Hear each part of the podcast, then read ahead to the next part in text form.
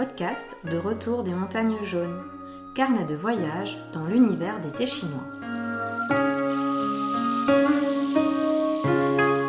Un podcast dédié au thé, à sa culture et aux gens qui le produisent.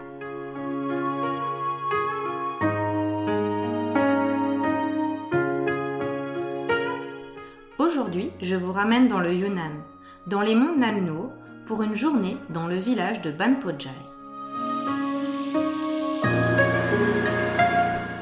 Bonjour à tous, je suis très heureuse de vous retrouver dans ce 16e épisode de mon carnet de voyage. Moi, c'est Célia, amatrice de thé depuis plus de 15 ans et créatrice de la boutique de thé en ligne Retour des montagnes jaunes.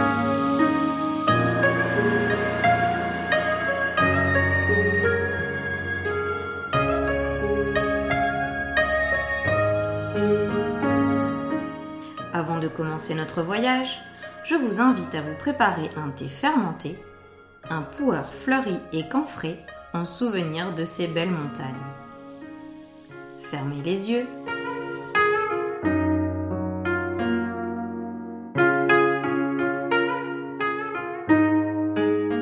Direction le Sichuanbana, tout au sud du Yunnan, à quelques kilomètres de la frontière birmane.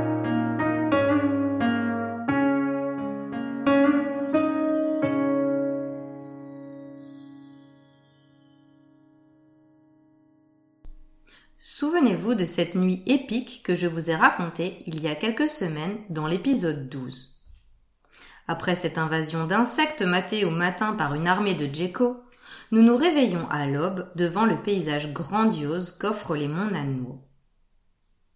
Notre hôte nous attend pour le petit déjeuner, préparant un bol de soupe de nouilles sur un réchaud face à la vallée en contrebas et à la mer de nuages qui a envahi le paysage, ne laissant apparaître que des sommets épars comme des îles verdoyantes au milieu d'un océan dufteux. La journée s'annonce bien chargée. Lors de la soirée bien arrosée de la veille, les villageois à notre table nous ont invités à plusieurs événements du lendemain.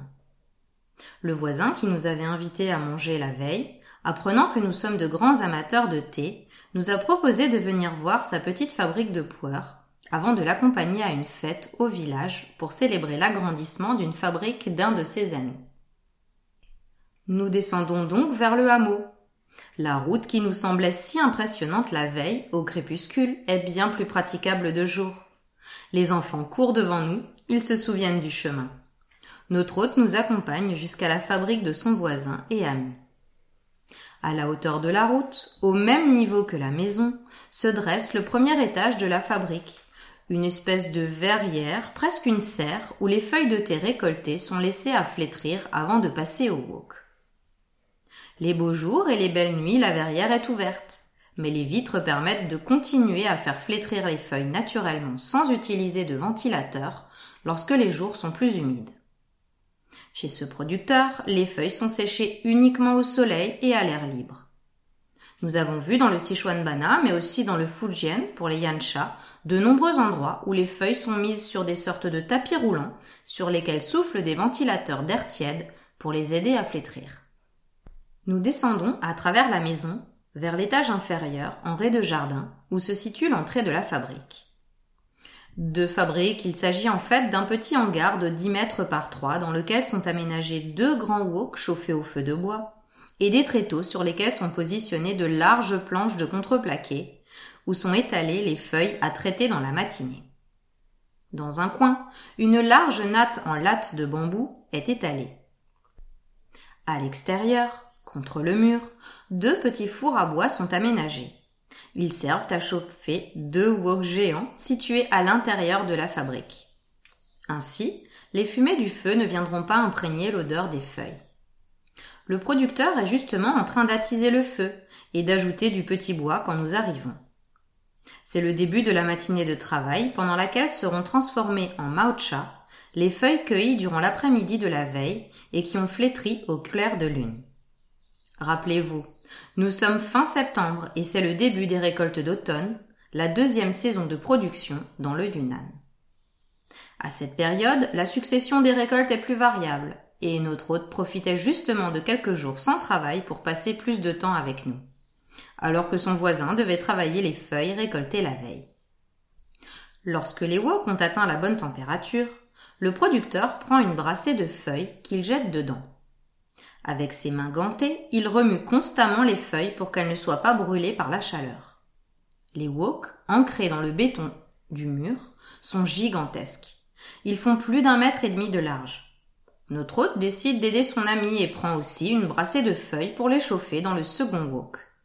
Il nous explique que lui aussi, étant jeune, avait besoin d'utiliser des gants, mais avec l'âge et l'expérience, il pouvait désormais s'en passer. J'en profite pour regarder les feuilles flétries, attendant le passage au wok. La plupart des feuilles sont vertes. Toutefois, il y a aussi des feuilles blanches, d'autres violettes, et quelques-unes qui sont totalement rouges. On m'explique qu'il s'agit des différentes variations naturelles des couleurs des bourgeons d'étayers dans cette partie du Yunnan. Un quart d'étayers ont ainsi des bourgeons blancs, les plus recherchés sont les bourgeons violets. Beaucoup plus rares, selon les récoltes, les producteurs essaient de séparer le thé violet des autres mutations pour pouvoir vendre des mauchas de thé violet pur. Il y a aussi quelques rares feuilles rouges, mais on ne peut pas faire de maucha de bourgeons rouges, car ils seraient bien trop amers. Les feuilles rouges sont gardées dans la production générale pour donner du corps au thé. Je respire les feuilles flétries à pleine poignée. Elles ont une douce odeur légèrement fleurie, présage d'un très beau thé. Les enfants, après avoir observé les feuilles de thé dans le wok pendant un long moment, sont sortis et jouent désormais devant la fabrique avec des bâtons. Le producteur nous tend des gants et nous propose de remuer les feuilles dans le wok. La chaleur rayonnant au-dessus du wok est impressionnante, surtout qu'il fait encore chaud en cette saison. Je plonge mes mains gantées dans le wok et me rends vite compte que les feuilles, encore gorgées d'eau, sont particulièrement lourdes. C'est vraiment difficile de prendre de grosses poignées pour les retourner dans le wok, comme le font notre hôte et le producteur. La chaleur devient vite insoutenable pour moi et je passe mes gants à Arnaud de bonne grâce. Ensuite, les feuilles sont sorties du wok et étalées sur la natte en latte de bambou. Puis, le tas de feuilles encore brûlant est roulé à la main. Encore une fois, après avoir observé un moment notre hôte et le producteur, il nous propose d'essayer. C'est très lourd. Il faut mettre de la force et rester penché au-dessus de la natte, ce n'est pas évident. Mais je préfère ça à la chaleur du wok. Une fois roulées, les feuilles sont à nouveau séparées et étalées pour le séchage final. Comme presque tous les producteurs du village, celui-ci ne presse pas de galettes. Il se contente de produire du maocha, qui sera revendu à de grandes fabriques qui les presseront éventuellement, les feront vieillir et les vendront en vrac, ou même les transformeront en puer cuit. Certaines de leurs feuilles sont aussi achetées fraîches pour être transformées en thé noir.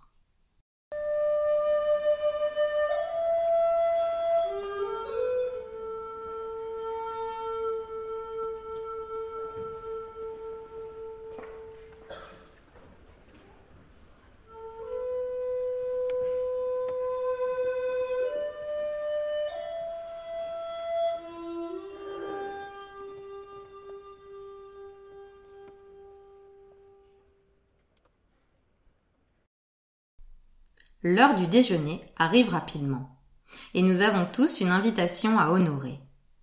Le producteur, notre hôte, mais aussi tout le reste du hameau est en train de se diriger vers le centre du village de Banpojai, à quelques kilomètres de là.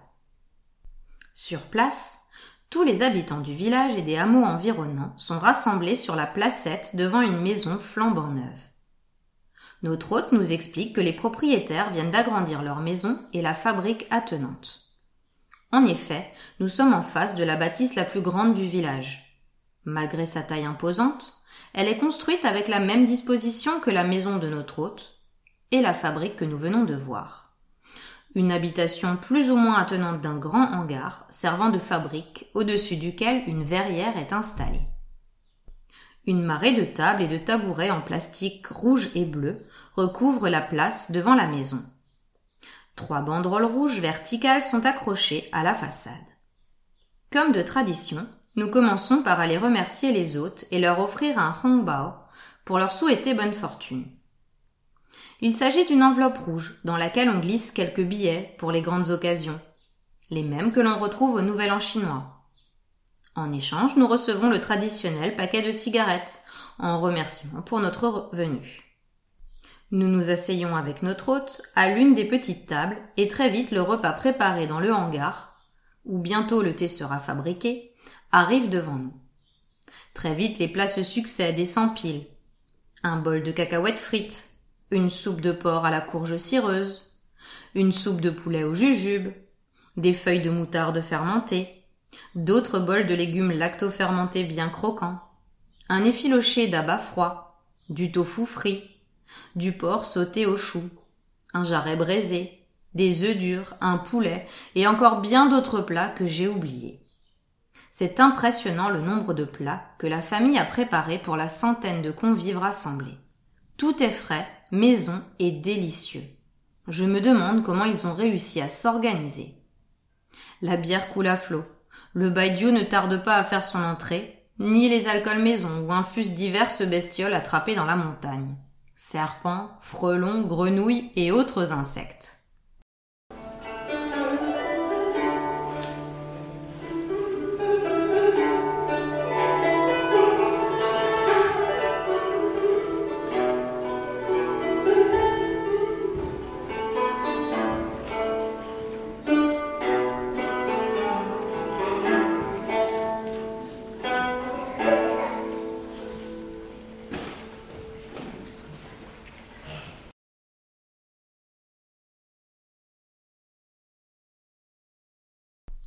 Le repas terminé, une promenade digestive s'impose. Notre hôte nous propose de rentrer à pied à travers la jungle et la forêt de théiers. Nous commençons par traverser le village même de Bampojai. Si la plupart des maisons sont aujourd'hui de briques, nous voyons tout de même quelques cabanes en terre ou en bois encore habitées. En s'éloignant du centre, les chemins goudronnés sont vite remplacés par des chemins de terre, et l'ambiance est de plus en plus paysanne, pour le plus grand bonheur des enfants, les poules et les canards courent sur la route, les cochons pataugent dans les fossés, les chèvres grimpent sur les toits bas des cabanes.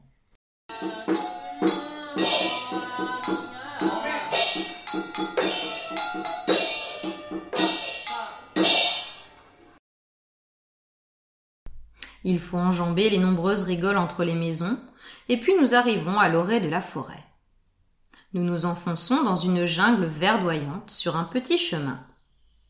Au bout de quelques kilomètres, la jungle laisse place à une forêt de théiers et de bananiers poussant sous la canopée d'arbres épars qui offrent une ombre bien agréable. Il ne faut pas imaginer les jardins de thé tels qu'on les voit à Longjing et que je vous les ai décrits dans l'épisode 1. Nous sommes ici dans les jardins anciens de Banpojai. Les théiers sont des arbustes hauts, presque des arbres d'au moins deux mètres de haut, et la plupart sont centenaires. Nous remarquons quand même qu'il s'agit de jardins, car à y regarder de plus près, ces théiers arborescents sont assez bien alignés. Ces théiers sont appelés en Chine Chiaomu, et c'est à partir de leurs feuilles que sont faits les beaux puers du Sichuanbana. Dans certaines parties du comté, ils ont été taillés bas dans les années 1970 à la suite d'injonctions du pouvoir central de faire comme dans le reste de la Chine des jardins avec des tables de cueillette. Toutefois ici, ils ont été assez cachés par la forêt. Dans tous les cas, ces théiers anciens sont bien reconnaissables à l'épaisseur de leur tronc au niveau de la racine. Même coupés, ils repoussent souvent et si le nouveau tronc peut avoir l'épaisseur de ceux des jeunes arbres, la racine continue de grossir et permet d'estimer l'âge du théier. Quelques centimètres dans les premières années, mais au bout de cent ans, le tronc au niveau de la racine atteint facilement le décimètre. À plusieurs endroits dans la forêt, des maisonnettes ont été construites par les producteurs où ils passent une bonne partie de leur journée dès que leur charge de travail leur permet, au milieu de leur théier à boire du thé en utilisant l'eau qui ruisselle de la montagne. Nous nous sommes arrêtés chez l'un d'entre eux pour une pause bien agréable. Celui-là s'était creusé à même le tronc d'un arbre penché, une table à thé naturelle, et avait dévié l'eau d'un ruisseau pour qu'elle coule à travers la table ainsi créée. Au milieu, il avait creusé un bassin dans lequel des petits poissons nageaient. La montagne est peuplée de grenouilles qui coassent dans un vacarme assourdissant. À leur concert s'ajoutent de nombreux oiseaux. Et comme d'habitude en Chine, à l'été et au début de l'automne, le son électrique des cigales se joint à la symphonie forestière.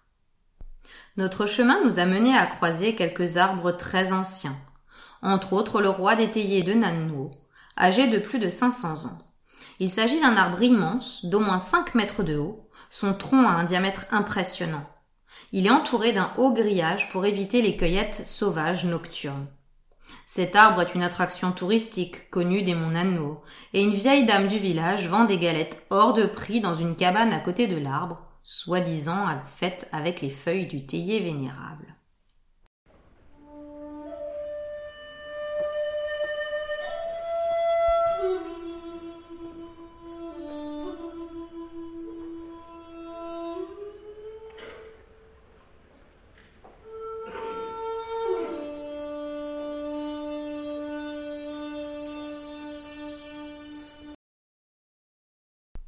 En sortant des chemins balisés, notre hôte en a profité pour nous montrer d'autres théiers très anciens, qui, eux, n'étaient pas barricadés. Nous avons ainsi pu voir quelques arbres âgés de 200 à 400 ans. De retour chez notre hôte, nous prenons un dernier thé et nous en profitons pour acheter quelques galettes avant de redescendre vers la civilisation.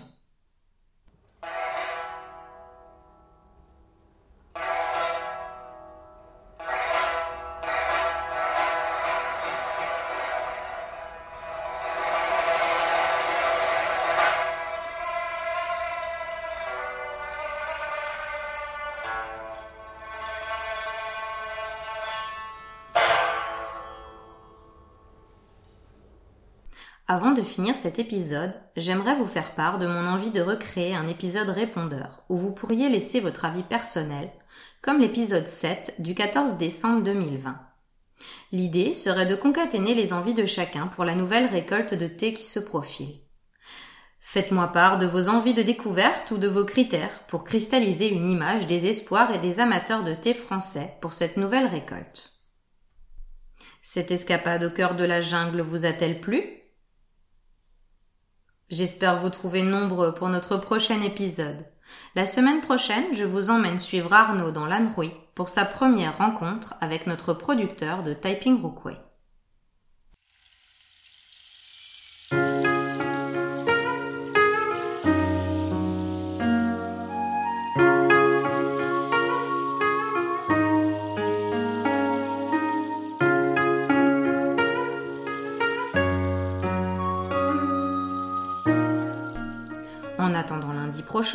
N'hésitez pas à me rejoindre sur le compte Instagram Retour des montagnes jaunes.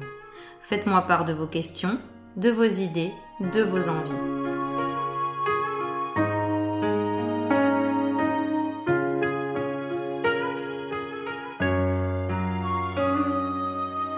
Rejoignez-moi également sur le blog du podcast retourdesmontagnesjaunes.com slash blog au pluriel slash podcast.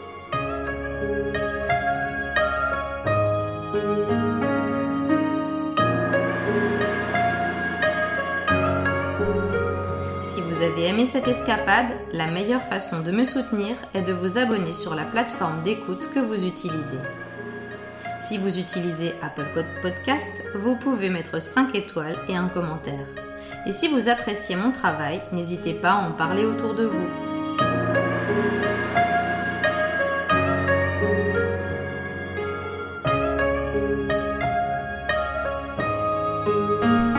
C'était De retour des montagnes jaunes, carnet de voyage dans l'univers des thés chinois.